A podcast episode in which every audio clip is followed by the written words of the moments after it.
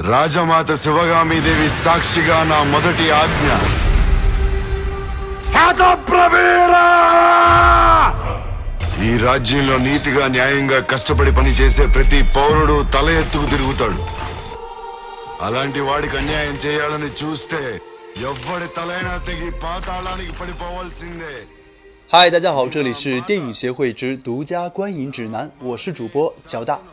今天要为大家推荐的影片是《巴霍巴利王二》终章。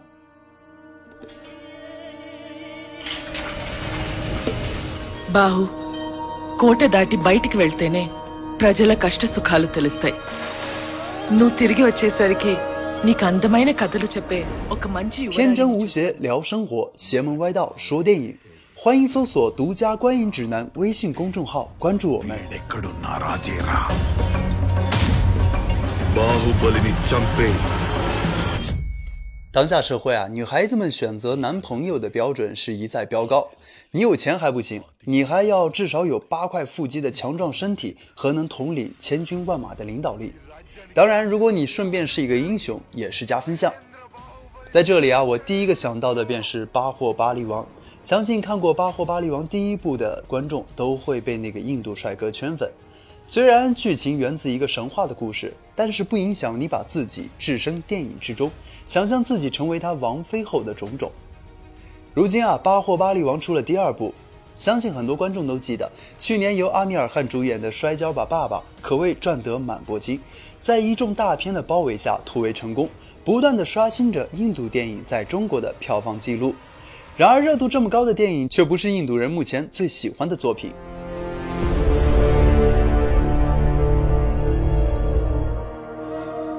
对，单就票房而言呢，《巴霍巴利王二》以高出《摔跤吧，爸爸》三点八亿卢比的超高票房纪录，成为北美、英国、中东等最受欢迎的印度电影之一。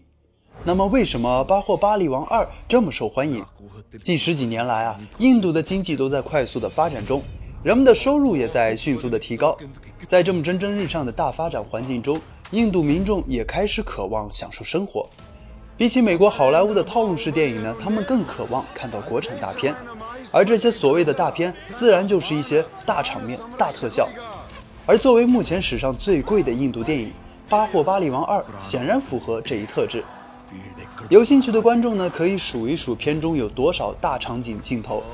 不论是毁坝泄洪式的保卫战，还是临级箭雨中的攻城战，都可谓是相当的气势恢宏。即使是非战争的剧情，在特效的助力下也俯首即是。如果你去看这一部影片，让你印象深刻的一定是驾船回国的那一段。金黄色的夕阳下，巨大的船体在宽阔的峡谷河面驶过，随后猛地飞入云层，紧接着一场别开生面的歌舞就在蓝天白云的萦绕中拉开了序幕。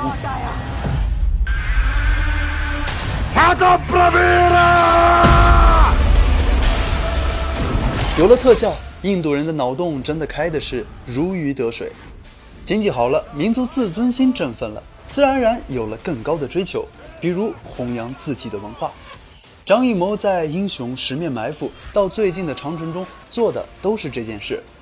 而印度人也一样希望借由电影向这个世界大吼一声。印度也是一个有着几千年历史的文明古国。那么巴霍巴利王来的正是时候影片脱胎于印度两大史诗巨著之一《摩诃婆罗多》，讲述了一代英雄巴霍巴利王的传奇故事，有着深厚的文化底蕴。我们不仅能从片中看到充满印度风情的庞大宫殿和华丽服饰，还能从被赋予了神性的英雄身上窥视灿烂的印度宗教文化，从勇士们矫健的身姿中体会印度武士阶层的尚武情怀，从卫国夫人和巴霍巴利王夫人头顶火盆面对邪恶时的淡定从容中，感受满满的神圣仪式感，以及印度传统对信仰的执着。影片极力地赞美了印度瑰丽而绚烂的传统文化。雄伟的象头神甘女许雕塑旁，巴霍巴利王英姿飒爽地踏着象鼻登上象背，在印度风味的雄壮配乐中，威武地拉开了巨型弓箭，昭示着正义的不可侵犯。那一刻，英雄由心而生，感染力也将影片的情绪达到了高潮。《巴霍巴利王二》极大地增强了印度人民的民族自豪感。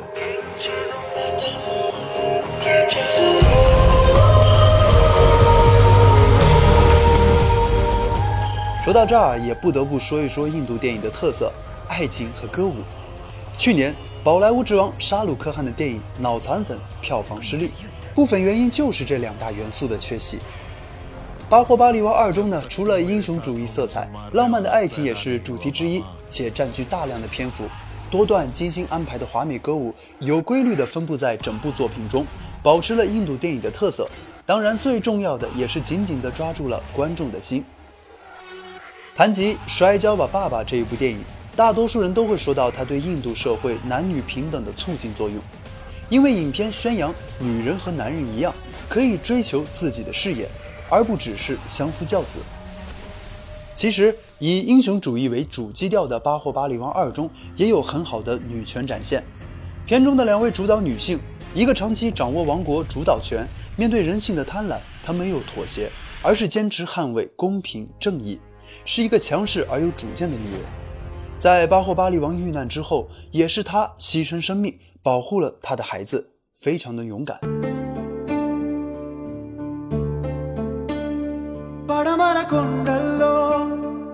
而另一个从一出场就与众不同，面对前来袭扰的匪徒，不但没有半点惧怕，还带领手下将对方杀得片甲不留，是一个妥妥巾帼不让须眉的角色。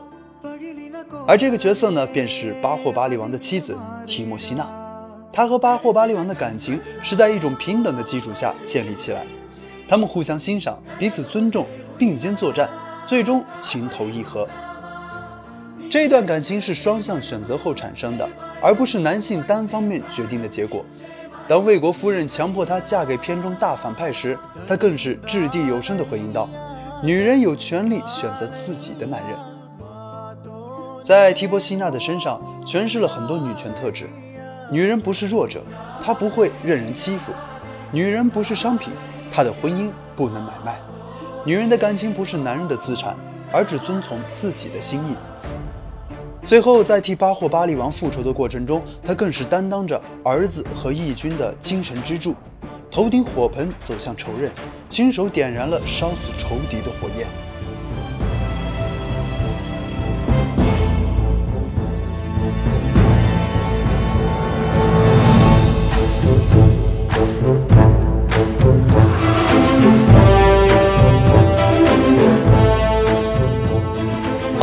今天的节目呢就到这里。最后安利一下我们的微信公众号 movie 不拉不拉，搜索“独家观影指南”找到我们。毒是毒蛇的毒。感谢你的收听，我是交大，我们下期再见。